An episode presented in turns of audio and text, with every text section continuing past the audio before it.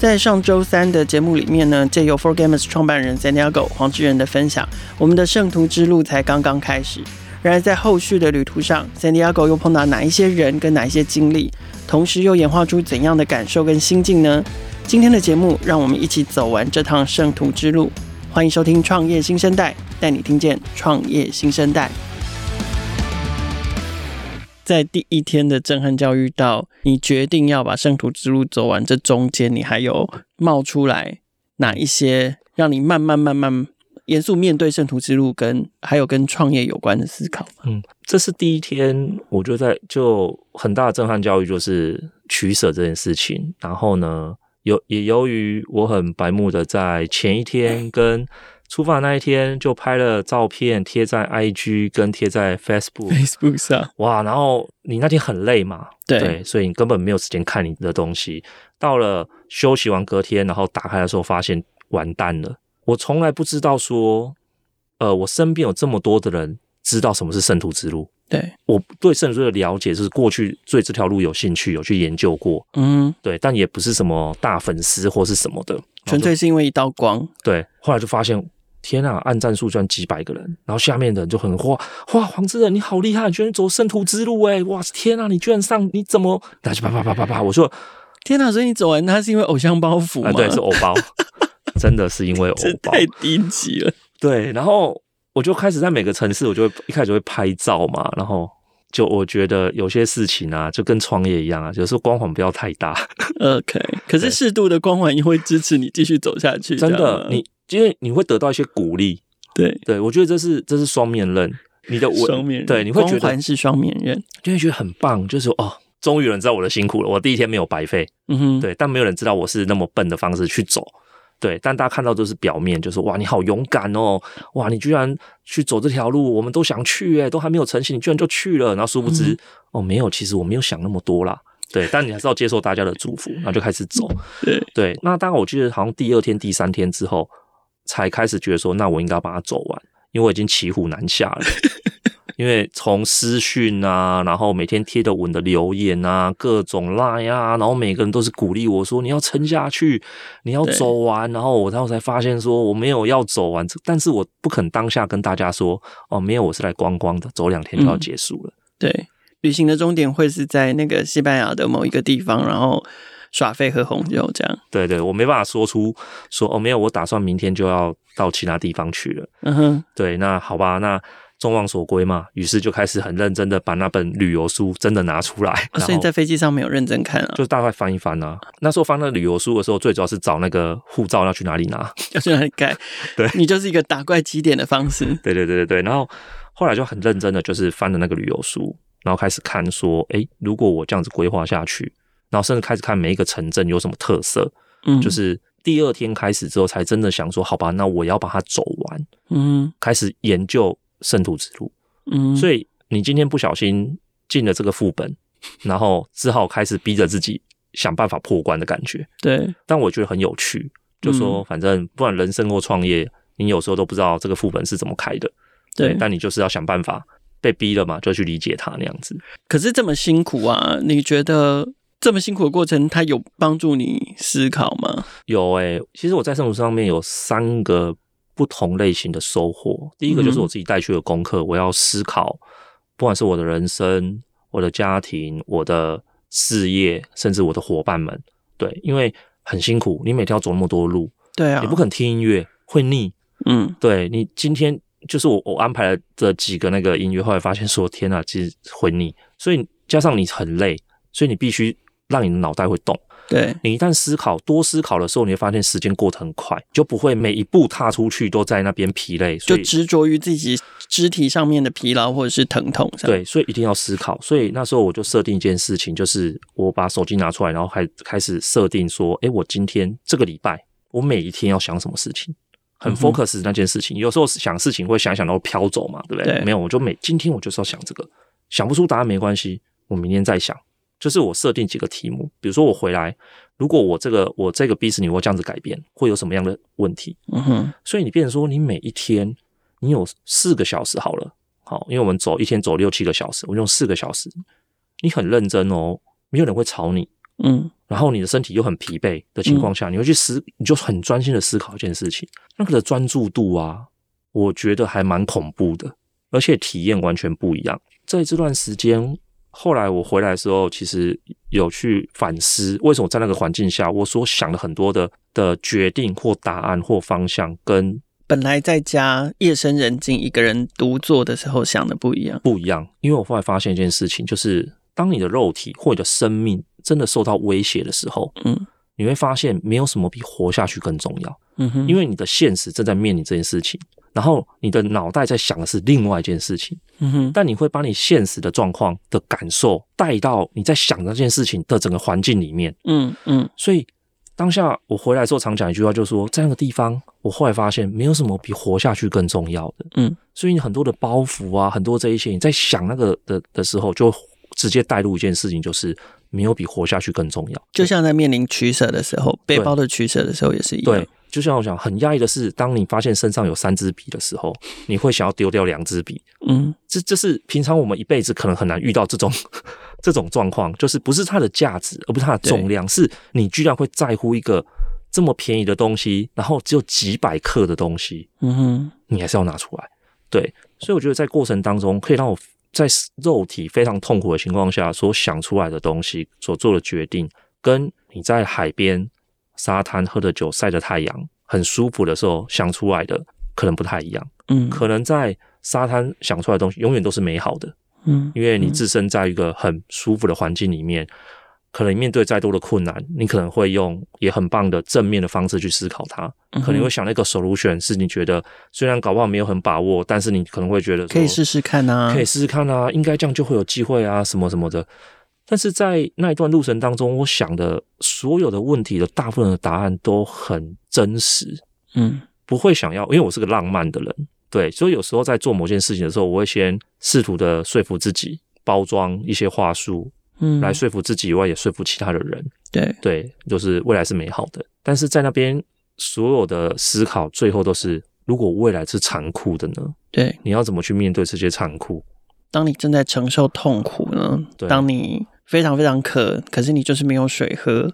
当你公司非常非常辛苦，可是你可能就是钱就是快要烧完了呢。对，我我可以举一个很有趣，有一天有有某一件事情是我印象深刻的，嗯，就是那天很累，因为我走到第二天、第三天不知道怎么保护自己的脚嘛，因为之前去都没有太多的的研究，所以脚就起水泡就受伤了。嗯，所以你知道吗？脚上有五六个水泡，在走路的时候其实非常的痛苦，非常痛苦。对。然后这时候你就在想说，这个鼻屎你要不要做？这个部门要怎么整？然后就脚踩着很痛苦，然后想说，哦，如果这样子做会怎样？你的脑海中一直在告诉你一件事：不要管他们了，你快要死掉了。对，你不需要替他们想太多。对，你要想留下来的那一些人，就是因为我的个性是很柔，我的内心在有时候做很多决策的时候是比较柔软的，我会替别人想比较多。对对，在那时候就会告诉你说，你不炸过江了。对。自身难保了，你自身难保了。对，你用另外一个角度去思考吧。如果说反过来，当你把这一个组织或这个团队做一个调整改变，不管是换人，或者是缩编，或者是改变一个方式来做的时候，嗯、就是先这一刀先砍下去，用痛的方式来思考。对，然后你只能顾及留下来的人。对，然后让它变得更好。因为以前的方式会比较像是我想办法治疗它。就是不痛的方式来解决问题，嗯嗯，那你不痛的方式，可能就要花时间、花资源，甚至你要付出一些代价，因为可能你最后的结果不是你要的。对，但是在当下，所有的事情在思考都是你先一刀砍下去，你先想一刀砍下去的时候，你会发生什么事情，我们再来解决。所以你选择把脚上的水泡刺破。呃，对，后来就被路上也遇到很棒的旅伴。对，一个阿根廷，呃，不是阿根廷，一个西班牙的老先生，然后他本身是个医生，对，然后他就很好奇为什么一个东方人会讲西班牙文，对，于是就跟他聊天，然后就成为我三天的旅伴，然后教我如何处理脚上的伤。OK，他第一天就看到我走路，就觉得说这年轻人太弱了吧。我子女都走得比他快，他真的是第一天这样跟我讲。后来他他说：“哇，你的脚是这样受伤哦。”他来教我，他帮我第一天包扎，然后呢，告诉我带我去药局买一些就是药，然后呢，甚至是呃针，你怎么去包扎跟处理你的水泡？嗯哼，对，然后教我怎么弄，然后跟我说：“好，你这个的状况是这样子，明后天呢，而且我其实我当中有一段是作弊，就是坐车，大概是坐了有一天是坐车。然后他那时候跟我说：“你今天不要走路，因为今天一旦走路，你一定会发炎，你后面的全部都都不用走了。”所以是为了顾及伤势。对，他说，他就那一天，我就说：“那我要走。”他说：“没关系，你这样我教你，你去坐这个车。”然后呢，你就只坐这一站就好了。对，因为有时候啊，你看哦，我们一天呢、啊，我们一天走的路，其实搭车是二十分钟就可以到。哦，因为距离，因为距离二二十分钟的车程其实也很久、啊。对对，然后他就说，你就是今天，你就是这一段不要走。然后他说这段还好，对，你就坐到这个城镇，因为这个城镇呢有西药房、有医院，然后你去买这个东西，然后你在那边你就直接休息一天，然后他一天隔天就会走到，然后叫我去那边，然后呢处理好，他到了之后帮我看。然后他就说：“ Okay. 如果你今天你硬要走，你有可能会发炎，嗯、那你后面就不用走了，对，就休息一天。对，那这个发生在好像第四天、第五天的时候，他就教了我这件事情。对，我就说有一段我就是哦，先坐车到医院，然后拿了那个药，嗯，然后擦完、嗯、在那边等他。所以在这脚最痛的过程中去思考，你可能平常最不想触碰，或者是你最不敢痛下杀手的问题，对。当一个人每天有着身体上的锥心之痛，然后去思考你要怎么去处理事情的时候，那个思考的方向跟逻辑跟平常完全是不一样。连我现在我都觉得我没办法回到当时的状况，而且思绪很清晰。如果又碰到相同问题，就得再去走一次。哦，就再走一次啊。对，所以建议有这样子阵头的创业家，明天就可以买机票出发了。要先做好准备，不要像他一样。好，你刚刚说你有三个，嗯，对，这是第一个，这是第一个。第二个就是因为我本身就很喜欢旅游这件事情，然后因为创业或者是在台湾时间久了，就没有这个机会。嗯，那时候去的时候就是没有做准备嘛。接下来我就是每一天都会去看我下一个城市它发生什么事情，对，然后 Google 去看一下这个城市它有没有什么故事，然后有没有什么历史的古迹或怎样。所以后来就发现说，哇。原来圣徒之路上面，它有着不同的故事线，对，包含圣殿骑士团，就是游戏游戏很很容易大家看到这些背景的东西，哇，圣骑士团呢，它的故事背景什么还真的有，嗯，对，你就会去挖掘它。然后呢，比如说像之前有很多电影有演过嘛，圣殿骑士团它那个符号，嗯，你可能会在一个荒漠的一个小教堂走过去，发现说，哎，有这个符号，呃，那个符号是真的，是真的，然后你就会知道说，哇。从符号跟它的几个东西的象征去判断，这一个教堂大概就多就有多少年的历史，嗯，嗯，对，然后你就会去开始研究它整个过程当中的历史的古迹，然后就发现说，哎，其实这段路它的整个的文化还有历史的这些的蕴藏的含量是很高的，OK。我就觉得说，就是虽然说什么事情都没有准备啦，然后走得很痛苦，然后后来就发现说，其实你你在走段路还是有些收获跟意义，对对，还是会有意外的发生，还是有意外发生，然后在过程当中开始做，就开始学习嘛，嗯，对，也学到其他的东西那样子。这个势必跟创业的过程也是相呼应的，对，因为不是每一件事情都是你可以准备好，然后它就会照着你的计划进行。对，虽然这个对计划控来说应该很痛苦，超级痛苦，就。发现说，虽然没有什么准备的启程，但是既然面对了，除了解决问题以外，你就要想办法在过程当中，不是面对痛苦，也就是可以吸收一些知识，让自己成长。嗯，对，所以我觉得上了这条路，走到那个情况下，就觉得自己的心灵跟自己的知识不太一样。嗯，对，就觉得说，为什么这么久了都没有找个时间去学一个新的东西？嗯嗯，对，都一直绕在自己原来的产业里面，或者自己的知识的局限里面，甚至自己的同温层里面，永远都是这些内容。那这些内容你看久了，好像你也不会比较开心，或者是比较兴奋，说，哎，好像学到新的东西。哦，我觉得原来这个东西是这样子，其实也没有。对，但到那边好像到每一个小城镇，发现某一个小教堂，看着某一个小水池，然后只要它有一些故事，你就会发现，哇，原来是这个样子啊。对。对，就是这种知识的取得的这种兴奋感，嗯，嗯，对，突然间就就跑出来了，对，就好像自己是个很无知的人，到那边每天都在成长，对。嗯、但是这个创业到某个程度之后，你会发现很少有东西，你听到之后你会很兴奋，觉得你好像学到了一个什么。那这个东西久了之后就会麻痹了，对，一种无奈跟麻痹，对，就是你会一直在自己的同温层里面听到同样的东西，哪怕是新的东西，都算是一个资讯吧，它不算是一个知识了。对啊，可是可是某种程度就是那也是你们也是被迫的啊，因为毕竟作为一个创业者，然后做一个公司的老板，你反正眼睛张开就是问题等着要你给答案跟解决嘛。嗯，对，你就所以你你每天的工作其实很像，就是你是来回答问题的，跟提出解方的，然后就是问题来了，而且是几乎让你没有什么思考的空间，你可能也没有。资格说你不知道，然后呢，问题来了，每个人就是期待说，好，老板问题丢给你了，你什么时候会告诉我答案？对，那久了你也脱离不了这个环境啊，你对，因为那么多的问题等着你给答案。对，对啊，所以我觉得第二个的学习啊，其实比较像刚刚讲的，就是在痛苦当中去思考，嗯，然后它是个可以让你非常集中精神，对，然后不同的环境跟不同的氛围。居然可以创造出不同的思考的方向跟逻辑，这件事情是我蛮蛮讶异的一个地方，因为过去没有办法去做这样的尝试。嗯，对，所以人家说哦，去圣徒之路，你可以想很多事情，这件事情是真的。嗯哼，这件事情是真的。然后最后一个其实比较像是突然间心胸更开阔了，去接受未知的东西。对，因为其实创业久了之后，会发现一件事情是，对于未知的东西或一些新的东西，你会好奇。对，但好奇不了是说你欣然去接纳它，把它变成是自己的知识。为什么？因为都会有本位主义，嗯，就觉得我懂，大概是这样。嗯哼，对，会有一些预设我对这个知识的了解。有人开了一个头，就说哦，我大概知道，然后再回去自己查资料。嗯、对，因为拉不下脸，谁让你欧包那么重？对，对。但到那边之后，你会发现说，哇，你自己就跟一个幼稚园的小朋友。走进了博物馆一样，而且每一个旅人都是平等的哈，不分男女老幼。对，就是你开口，你想要了解这个东西，你就开口问他，你就完全就是取得知识是多么的舒服跟自然的一件事情。对，完全没有任何的包袱那样子。嗯哼，那就是你不懂。然后问人家也很亲切的可以去回答你，然后后来发现哇，这个好舒服哦。对，我想要多问一件事情是旅伴这件事，因为在你这段旅程一刚开始设定是一个人嘛，反正你打算背包客闯天涯，想说这段旅行跟我过去曾经走过年轻时候走过的所有旅行应该没有什么不一样的。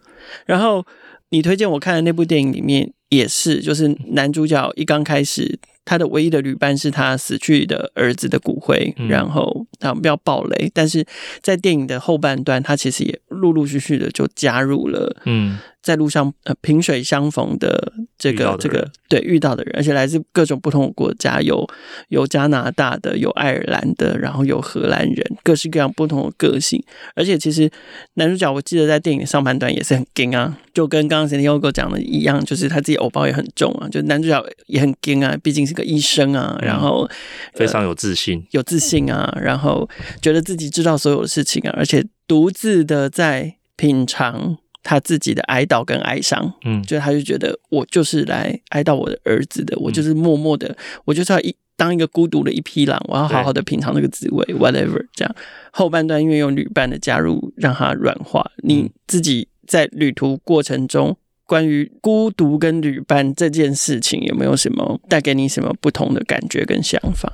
其实，在路程当中有遇到蛮不错的旅伴，就一段一段的。对，虽然大部分时间都自己在走啊，比如说我说的那个西班牙的的医生，对对，然后他的太太跟他一起走，带着他的小侄女，那会跟他们认识呢，其实是他太太是一个非常活泼的一个人，一个大神，嗯、然后沿路就是很远远就听到他这边唱歌啊，然后很开心的在那边走，因为他们已经走这条路走很多次了，嗯、对他们非常的熟悉。嗯对，然后带他的小侄女第一次走，然后小侄女在后面就是一个愁眉苦脸，然后就是很累那样。那我跟他们会认识很有趣，就是我坐在路边就休息喝着水的时候，他走过去，嗯、然后呢，他就用西班牙文跟我说，给他一点鼓励吧，就知道小侄女，她第一次走看起来很累，嗯，我觉得他的心里的预期是我可能就嗯愣了一下，不知道他在说什么，嗯、殊不知我用西班牙文回他，然后我回他方很好笑，跟他说，我突然愣了一下。然后当下居然回答说，意思就是哦，再撑一下，前面就可以吃午饭了。嗯嗯。然后我一讲完之后，那个老先生跟老太太瞬间就大笑。对，就想说哇，这个人怎么一不但西班牙文流利，而且是用这么成熟的跟幽默的表达方式。对，他们就吓到，然后就觉得说，哎。然后一开始还问我说，一开始问说你叫什么名字？对，然后我就跟他说我叫 San Diego，然后他以为你在开玩笑。对对，他就说哦，不是问你要去哪里，我是问你叫什么名字。然后我就说我叫 Santiago，对，然后我就再跟他说不是 Santiago 的 Compostela，我真的叫 Santiago。然后他就说哦，原来所以。你是圣地亚哥要去圣地亚哥，然后我就说对，对，我是圣地亚哥要去圣地亚哥，这是一个突然间这很短的对话，我们的关系就突然就拉的拉近拉近了。嗯，然后接下来呢，我就跟着他们走了第一天。对，那第一天的时候，其实那时候脚还好，还没有那么严重，所以就跟得上。那老先生就开始跟我解释，就说：“哎，你为什么来那个走圣地亚哥之路？”然后。嗯啊，我就说哦，我是来找寻自己的，然后就笑一笑，就说好。然后他有教我一段很有趣的一段话，因为刚才突然想到，嗯，他他跟我说，因为我们在走的时候有进入上坡，对，他就跟我说啊，有时候啊，走路的时候啊，不要看太远，尤其是上坡的时候，嗯哼，因为你会很累。其实你看着你底下的脚步，当你抬头的时候，你会发现，其实你就已经在山顶上了，就上坡路走完了，对。所以他就说，那后面加一句说，其实人生也一样。嗯哼，如果你在往上走的时候，你不要一直往上看，你会很累。嗯哼，你低下头走你每一步，超厉害。哇，这段话几乎是可以说是你从台湾出发，想要替自己公司未来成长的方向找答案的那个。有点那种感觉，对对，嗯，然后他在路途当中就跟我介绍了，也是他开启了我，告诉我说，哦，原来在这段路上面，他有几个大教堂一定要去看，然后呢，比如说高地的建筑，它在哪里一定要去，然后哪个城镇你要做什么事情，对，然后包含第二天他发现为什么我走那么慢，然后开始发现说，哦，原来我的脚受伤了，教我如何去包扎啊，这样子，然后到第三天，因为他们只走中间的一段而已，那到第三天我们要离别的时候。他就请我吃晚餐，然后请我吃晚餐的时候呢，我才跳出来说：“哎，没有，这顿饭我请。Uh-huh. ”对，最有趣的是，他一直以为你是个穷小子，这样，而且很年轻，所以你铺陈了这么久，你就是为了想要讲这件事情吗？外国人很难去分辨东方人的年纪，对对，对，那他就一直很照顾我，好让你虚荣一下。他觉得你几岁？他觉得我二十八九岁吧。OK。后面还有另外一个也可以分享的故事，也一样跟年纪有关。那他就是就请我们吃饭，然后就开始聊，问我说为什么来。那我就跟他说：“诶，我在台湾有一间公司。”嗯，然后一开始我没有说的这么明，我就说：“哦，我是一个管理层，然后我遇到什么事情，然后我来这边是寻找这个的答案。”然后他就说：“哦，因为他是医生，所以他对于这个商业上的 business 他其实没有那么的熟，所以没办法给我太多的意见。”对，但是他觉得我应该要先把东西放下来，好好享受这一段路。嗯哼。然后，因为那时候我跟他讲说，其实我没有打算走完。嗯。对，因为那才第三天嘛。对，我就说我我还在犹豫要不要走完，因为我本来预计是怎样怎样。那他是跟我说，其实你可以试着走完。然后在当走的过程当中，如果你真的时间来不及或怎么样，哪一些地方你可以跳过或者怎么样，就是很帮开始帮我安排跟介绍整个圣徒之路的过程。那我觉得他是一个在我这段旅程当中非常重要的一个人，嗯哼，因为他让这段旅程看起来没有那么的乏味，因为所谓的乏味是我什么都没有准备，他让我知道说原来这段旅程这条路上面有故事，嗯，有什么可以去了解，对。对，然后再来就是很多人走这条路的时候，比如说他教我的那一句话，就是在上坡的时候不要往上看，嗯，就看着你的脚步。对，然后人生也一样，这一个真的是很厉害。嗯、对对，然后后来之后我们有交换了那个 WhatsApp，然后每天他太太都会传讯息给我，问我说你走到哪里啦？然后可能还有某个城市是他有朋友的，对，他还跟我说我帮你订好了餐厅，你一定要去吃这道菜。哇，好酷哦！对。他就是我们虽然一起走了三天，但之后几乎我们没到了我到圣地亚哥那时候，我还是拍照，然后就是有发讯给他，然后他们就直接录音给我那样子，嗯，就是说哇你很棒啊，就是你终于走到了，对，OK，所以这对医生夫妻就是不但让你这一趟朝圣之路享受到你本来就想要享受的孤独，可是也让你有意外的收获，这样，就是一个很棒的开启啊。对啊，另外一个关于年纪的故事呢，继续让你虚荣一下。好，那年纪故事就是走到中间有一段的时候哈，我们就开始会进去庇护所吃饭嘛，然后就到，然后有一个某一个庇护所，其实还蛮多人的。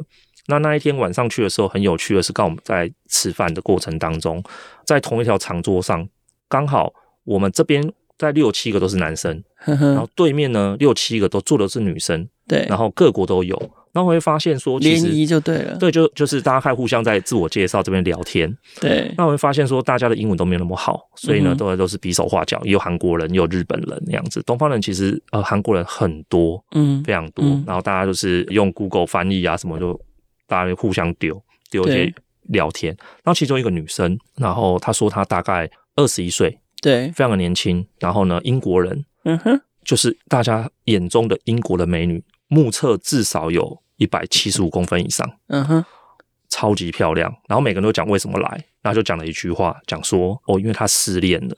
嗯，他讲完失恋的时候，我们所有男生都对看了一下，眼睛一亮，对，眼睛一亮那样子。然后呢，从那一刻开始，你那个时候应该还不行吧？对，那时候我们就看，对，整桌的人就开始很开心那样，就觉得说，嗯，哇，居然是一个就是失恋走上这条路的妹子，单身，然后对。刚失恋，刚失恋。弱点很多，对，然后就看得出所有男生对这个女生发起了猛攻，那样一轮的猛攻。对，那我说年纪的很有趣，然后呢，就有因为那个女生有讲到一件事情，就是说她其实喜欢成熟的男生。嗯，那其中就有一个男生就说：“哈，在座我年纪一定是最大的。”对。他几岁他最后丢出来说，他真的很大，他大概是三十五、三十六吧。？OK 对算大叔了，算大叔了，对，对然后他就讲讲讲，他说没，他就开始就很就打赌，就说啊，没有人年纪会比我大，然后我就、嗯我就噗嗤笑了一声，然后他就跟我说，哎，你怎么会笑？你觉得你年纪比我大吗？对，然后你觉得，那其实他也有点娃娃脸呐，他也有点娃娃脸，他那他是哪一国人？他是荷兰，荷兰人，对。他的脸是那种就是有点 baby face，但看得出来有点年纪那样。嗯反正他就是在讲，然后后来我们就说，那我们就打赌嘛，旁边就们，那我们就打赌。然后 Show me your passport。然后他那时候就直接把他的护照先放在桌上，嗯，然后就说我要赌什么，然后他就说他赢的话，我要请所有的人喝啤酒。OK，对，那我就跟他说，哎，我不喝啤酒，但我请所有人喝可乐，嗯可不可以？他说可以。那他一说可以的时候，我就很帅的直接把我的护照拿出来，然后直接丢在桌上。然后后来就对面的女生就抢过去看，然后一翻开，然后就 no，对，就说天哪，你居然四十了！我就说嗯，对。然后那个人也就傻掉了。对，那有后续吗？其实也没有后续了，就是他请了大家喝了一轮可乐。OK 对 OK，你对他很好啊。既然可乐这件事情对他们来说应该是小事在那个地方，可乐比红酒还贵，啊？为什么？红酒超便宜，可乐可能要两欧三欧，但对红酒可能一欧就有了一。杯？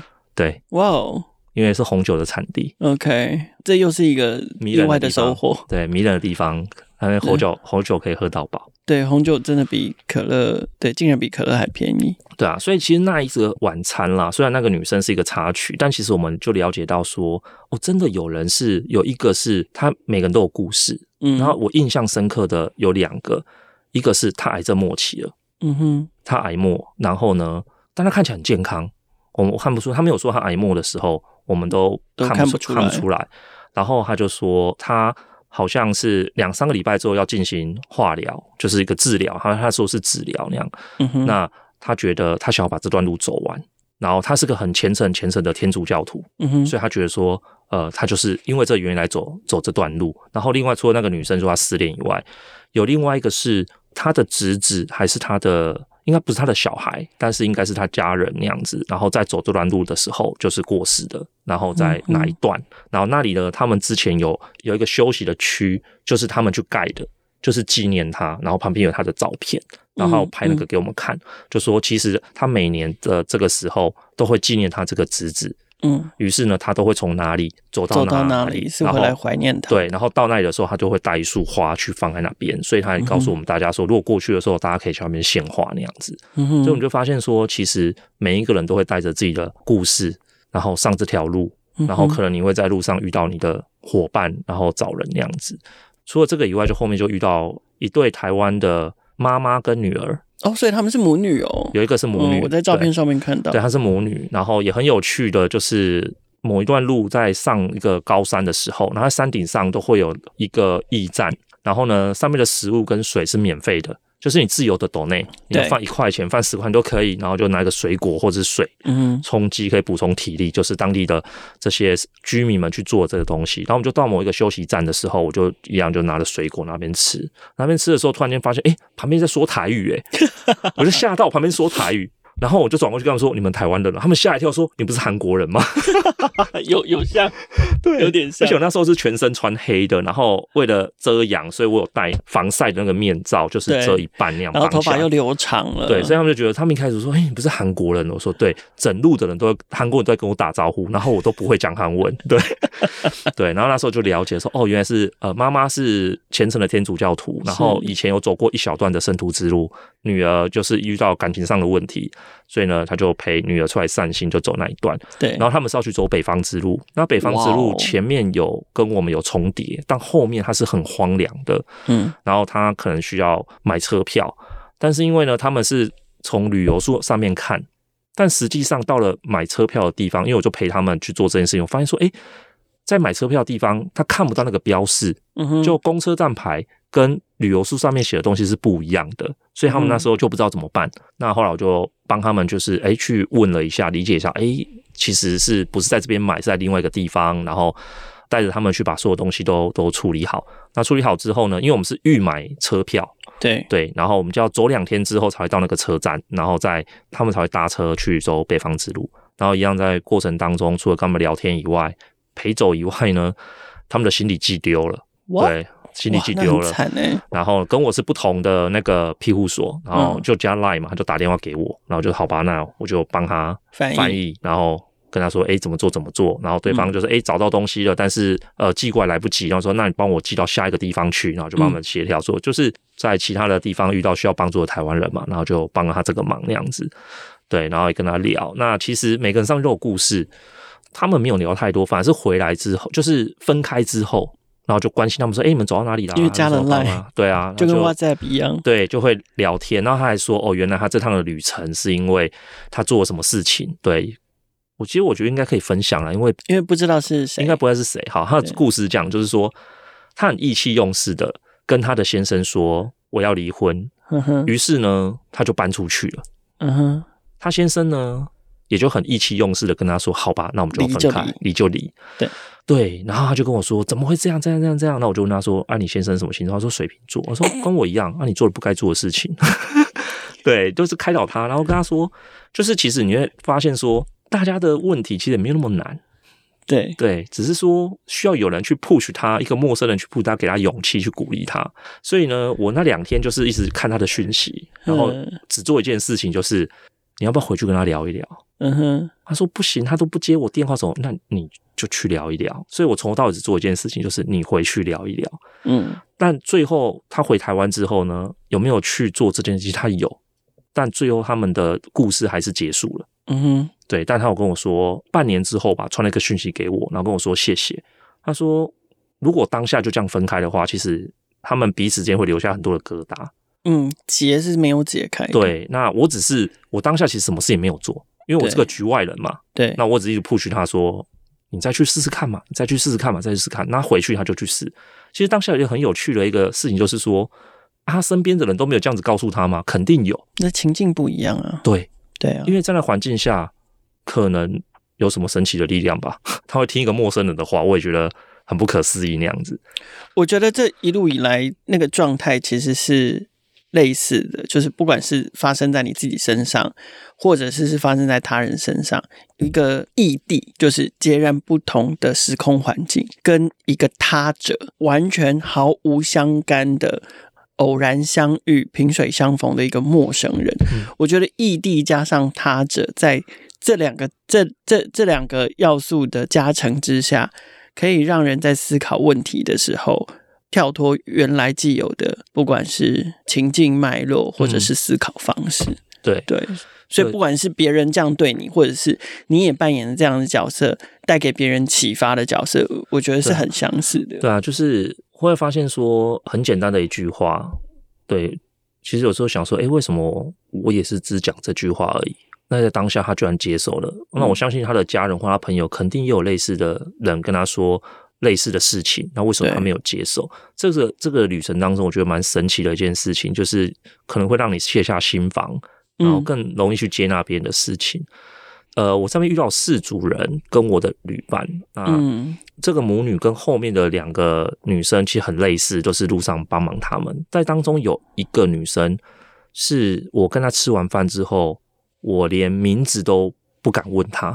对，很有趣，因为我跟她在一个高地有很多的建筑。对，然后呢，有一个城市，它有一个建筑叫高地之家。嗯、然后我们在那边在那边休息的时候，就遇到了一个也像台湾女生。我本来是在那个庇护所洗衣服，然后就坐在那边晒太阳，然后等着衣服烘干。然后她就过来，突然间就先用英文问我说：“是韩国人吗？”然后我跟她说：“不，又是韩国人。”对，她说：“不，我是台湾人。”然后她才接说她也是台湾人。我们就开始聊天。那那时候只是第一次的接触，那我觉得说哇，这女生好独立哦。对。啊，就很短暂的聊了一下之后，我们就分开了。那接下来我们去逛教堂跟逛高地之家的时候，就又再度的遇到，然后就短暂的交谈。然后那一天刚好在变天，嗯、然后变天的情况就是很冷嘛，大家就买衣服那样子。因为那时候是从三十九度突然间变六度，哇哦，落差非常非常的大。对，嗯哼，然后还好买得到。对，然后我们就去买衣服。她是个非常独立的女生啊，所以那时候我去买衣服的时候，也跟她在同一家店遇到。我也是问她说：“哎，你需要帮忙吗？”对，她说不用。对，但他看得出来，他很努力用英文流利的英文跟老板在问问题，那老板又很瘪三的英文在回他，然后又用西班牙回他，那我就知道说这老板不对，不会英文。嗯，那他也没想过我会西班牙文，所以最后我在旁边听了很久，我就受不了，我就过去，然后跟他说我帮你翻译，然后就直接跟他 老板说，那老板就说哦，没有没有没有这个东西，然后我就跟他说，哎，其实有另外一家店我路过，如果你要买这样的衣服的话，到那家店买会比较便宜。那我刚好有逛到，我要不要带你去？我可以帮你翻译。然后他就很惊讶，就说：“哦，好啊。”那我就陪他去。然后陪他去的时候，就一样带他下去嘛，然后买衣服。那他在买衣服的过程当中，我就问那个老板，就跟他说：“哎，拿了个地图出来说，你们当地啊最有名的店餐厅是哪一家？然后有没有什么当地的特色菜？我想要吃这个东西，我不要吃那个观光客上面的那个。”然后他就跟我话说：“哎，这间店很特别，嗯哼，对，他几点开？然后有什么？”他就把那个菜的名字写在上面，那我根本不知道是什么东西。嗯，对，就是当地的一些命名，然后就决定要去吃那个。然后那个女生在旁边听到这件事情的时候，就说她要去，她要去。嗯，然后说好吧，那完了，她跟定你了。我，就说好吧，那就一起去吃个饭，然后晚上就好吃饭。然后因为其实我是不不太喝酒的，然后就说哎，那你要那个餐前酒，你要点白酒没关系，你你就点。嗯，然后看得出来他是一个有在计算他旅途花费的人，所以他就在那边算。对，那一开始我没有讲话，说没关系，我点，对，我就点完，然后就跟他一起用餐，然后开始问他说，诶，他也是问我说，你为什么会来？然后我就跟他说，哦，我是因为工作上，然后这几年都没有好好的休息，然后我就觉得，诶，可以有一个长的时间休假，然后整理自己的事情那样。一开始也没有讲太深的东西，然后就开始，他就开始讲，然后我就听完他里面讲了一些小故事，我就发现，哇，这个女生应该有一点点的生病。嗯哼，对，他一直在找寻自我，然后他是觉得说他在这社会上是没有用处的。嗯哼，然后他之前他也在大陆工作，也在台湾，然后是个文字创作者，然后在写书写这些。那我就发现说，哇，他是一个非常非常在想事情的的一个人，就是他的他一直在想很多的东西，然后他一直在很走心的人，很走心，然后一直在表达价值观这件事情。对。对，然后我就说，那你这段的路程是什么呢？他就说，我觉得我的人生啊，找不到工作定位，定位跟意义。嗯嗯，嗯我说那工作呢？他说他他现在所做的所有工作，都对这个社会都没有价值。然后我听到这句话，我就好严，好严重。对，我就觉得这个不是我轻易可以去触碰。我觉得我没有能力去做疏导他这件事，我就开始听他讲。讲完之后，他讲了蛮多，就是他的感受，甚至说，哦，他曾经想过说，这段旅途走完回去就结束他的人生，之后他最想要做的事情是这个什么什么，就讲的非常非常的多。其实讲到最后的时候，其实我觉得我很难过，然后我也很沮丧、很害怕，因为我当下我不知道怎么样去回应他的任何的一句话。而且你打开了一个开关，然后有点关不起来的感觉。对，因为我我的想象是他在这路途当，他的英文算是蛮流利的，但因为。我相信他不太会跟外国人，因为遇到一个台湾人。对，而且一开始我觉得我的策略就是我们不自我介绍，嗯，我也没有告诉他我是谁，对，对我我甚至是不知道他叫什么名字，对对，所以在后面的时候，我觉得这是我回来之后一个很后悔的一件事情，对，就是隔天之后，我很后悔，就是我没有问他他是谁，我也没有交换任何的联络资讯。应该要知道他是谁的，这样子。因为当下其实听完他说他讲的故事的时候，我是傻掉的。嗯，我想说，我从来没有想过说，这路上遇到这么多的事情，跟人家聊过每个人来的原因，但没有一个是那么沉重，沉重到说，他虽然跟我讲的是我熟悉的语言，可是你却无力承接。对。帮不了他，嗯，对，这是我这段旅程当中算是一个回来很在意的一个一件事情，就是我的所有的旅伴里面，就这一个是，呃，我其实回来之后还蛮想知道说他到底怎么了，或是怎么样，但当下我很害怕，就是我没办法帮他，所以没有留下他任何的联络资讯。可是这似乎又是圣徒之路要让大家学习的吧？就是说，你在这个路上会碰到。不一样的人跟不一样的事，可是不见得每一个人事物都是你有办法去解决的。你可能要练习在路途上的某一段过程，你捡起了它，或或者是你把它揣在手里。可是你也要学习在路途的某一段，你势必得把它放下。对，就是，而且甚至是遗忘它。嗯，好了，回来之后呢，我们要逐渐迈向终点了。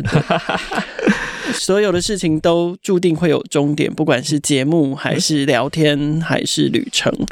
所以，我们来聊聊回来之后。回来之后，你觉得你？当然，我不觉得我原本访刚的问题的设定是对的，就因为我本来访纲的写法是问题都解决了嘛，不可能回来之后问题都解决。但是回来之后，你觉得你找到答案或找到解决方法了吗？因为从去到回来到现在，大概已经隔了一段时间了，所以我觉得有一些答案慢慢的浮现出来。哇，所以还没有全部哦。我觉得很多部分都已经解决了啦。嗯，对，第一个就是你要下定很大的决心。对，我们回来之后决定改变整个组织，嗯，调整我们的产品架构跟成本。嗯，对，嗯，所以回来的时候，我们的人从一百个人降到七十个人。哇哦，对，然后这个的动刀的过程非常的痛苦，因为跟挣扎，跟挣扎，因为你会触碰到核心的同事，你会触碰到在公司可能待了很久，但他可能不适合那个位置。对，对，你可能会触碰到这个人一旦不在了，你他的工作可能会加注到你的身上。对，对，那这件事情其实对我跟我我弟弟来讲都是一个很大的一个负担。嗯，但那时候回来。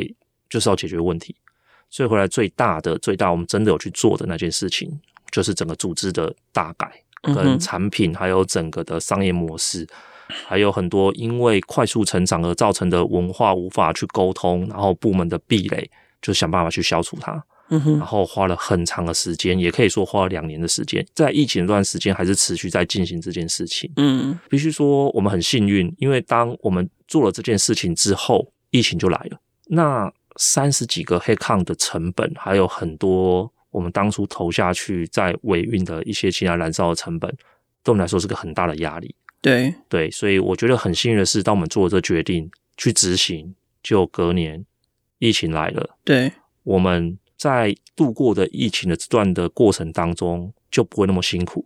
对，对要不然的的话，那一块的成本可能就已经把我们给。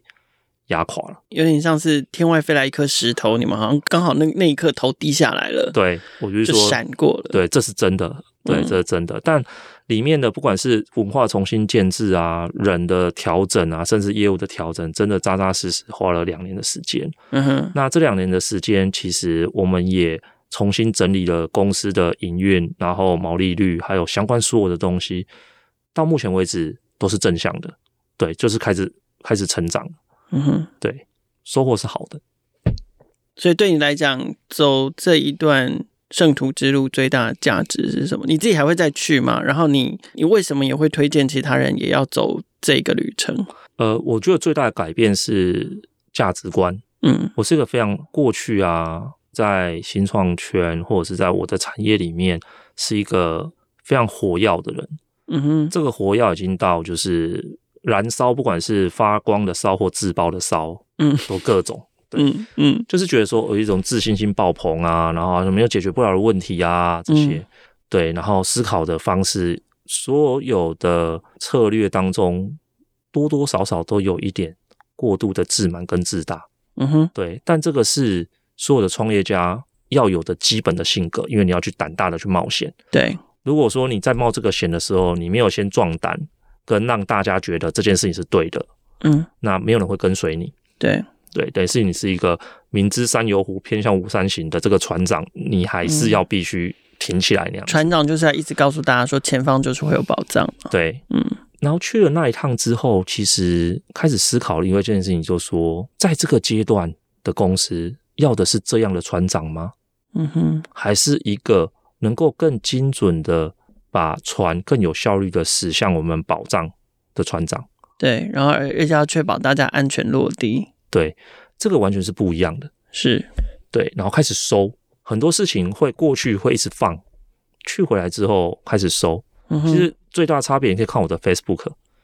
对，我的 Facebook 这两年改变非常非常的多。你现在只有要就是要骂人的时候，没没有啦。对，以前是当然每天都在骂人了。对，每天在各式各样的分享。对，但是你会发现这两年其实我在里面讨论的东西，蛮多都是可能一个成绩做的不错，我会鼓励一下我的同事，或者是发一些比较有趣的内容。但是不像过去那样，就是。每一件事情都是跟我的事业有关，每一件事情都是跟我的产业有关，然后每一件事情就是一定要无限去好大喜功。对，就是我觉得这是一个改变。嗯哼，对，所以我觉得对我最大的改变是对于在事业上面的做事的方式。嗯哼，对。但那你为什么还会想要再重复回去，不断提醒自己吗？还是觉得另外一个学习是呃，忙于事业？到一段时间，一定要适度的给自己一个一个休息。呃，你想听物理上的还是精神上的？我想听精神上的。哦，那我先想物理上的。怎样？我觉得这是最吸引人的是什么呢？可以减肥。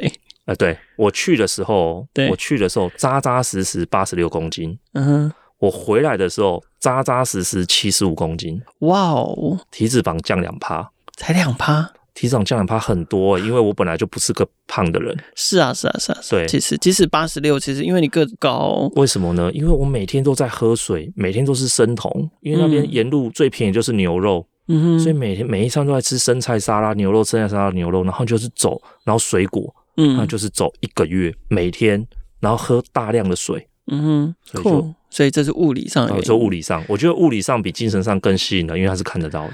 OK，所以你就是把那个圣徒之路跟凤凰电波做相同的比喻，然后呢，对对对 好烦，我没有收凤凰电波钱哦。好，来，对，精神上的啊，那我为什么想再去一次？就是你会发现，可以独自思考这件事情是很迷人的。对，你会爱上，就在荒野当中，然后你可以自己去思考很多的事情。我回来之后，才有写一段话，其实还蛮就蛮有趣的啦。就是说，走圣徒之路跟创业一样嘛，就是你风景明媚，对，很漂亮，但你内心很痛苦，各种的压力，各种的身体，你就是快要死了，对。但是没有人看得出来，嗯，然后大家看的都是哇哦，好漂亮哦，好棒哦，就从照片上来看，对。然后这个就是其实你会很验证很多，就是在里面你会。找到就是呼应你的内心的很多的很多的话语啦，我不知道怎么形容，嗯、就是我觉得在那地方你可以跟自己内心好好真的沟通。嗯，所以其实圣徒之路当中有一段很重要的话，就是他告诉所有的朝圣者，你去走这段路的时候，其实你不是在追寻什么，嗯，其实在跟自己的内心的沟通对话，呃，对，跟自己对话，对，所以你在你走到返心之阵的时候，其实就是你跟自己的对话完毕。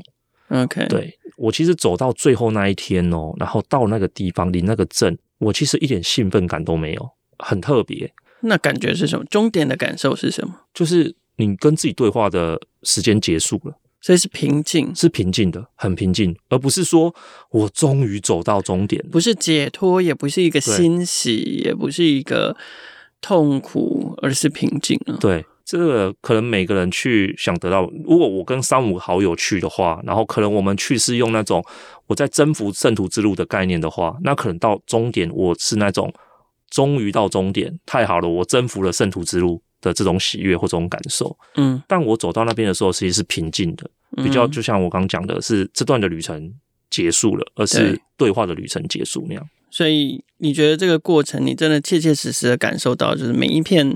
你实际看到的这个风景，跟你感受到的体验，都对应了你内心的所有的心境。这样，嗯，好啦，那如果有人有其他创业家想要走上圣徒之路，或者是他也没有要走好了，他一样，他他在另外一条圣徒之路上，就是创业之路。你既然身为已经完成圣徒之路的这个圣徒，可不可以给他们一点建议或者是祝福？我回来之后变成圣徒之路的推广者。对，不管是呃，可能是跟我同辈的创业家，甚至是一些长辈们，嗯、甚至是一些已经是我的导师，所以我过去跟他们聊圣徒之路的时候，嗯、就是它跟宗教无关，它是一条跟自己有关系的路。嗯、那不管人活到任何一个时期，每一个任何时期跟自己对话的里面的 inside 的那一个人一定都不一样。对，我可能十年之后我要跟我内心对话的那个人，跟我两三年前去那个人一定不一样。甚至我觉得我明年去可能就跟我三年前去的就不一样了。所以它不会是一个旅游，对，虽然它风景明媚，它可以在上面你可以去享受征服这条路，对。但是最特别的是，它是一个真的有办法跟自己对话的一条路。它建立在你必须长途的去步行，你是孤独的，但是你是在一个很舒服、风光明媚，在溪边、在森林里、在高原上面，然后你再跟自己对话。对，我觉得这个是一个还蛮推荐的地方啦。对，今天非常谢谢 Santiago 来上创业新生代，一圆我们的梦想，因为一直很想要听他有足够的时间，好好的分享他走上圣徒之路的一路以来的经验跟心路历程。那也希望。这两节的节目在岁末年终的时候，可以让所有的听众朋友，或者是也在创业的人，可以带来一点点的启发跟思考。也许在明年的时候，你也可以给自己一点时间，规划一条属于自己的圣徒之路。谢谢大家收听今天的节目。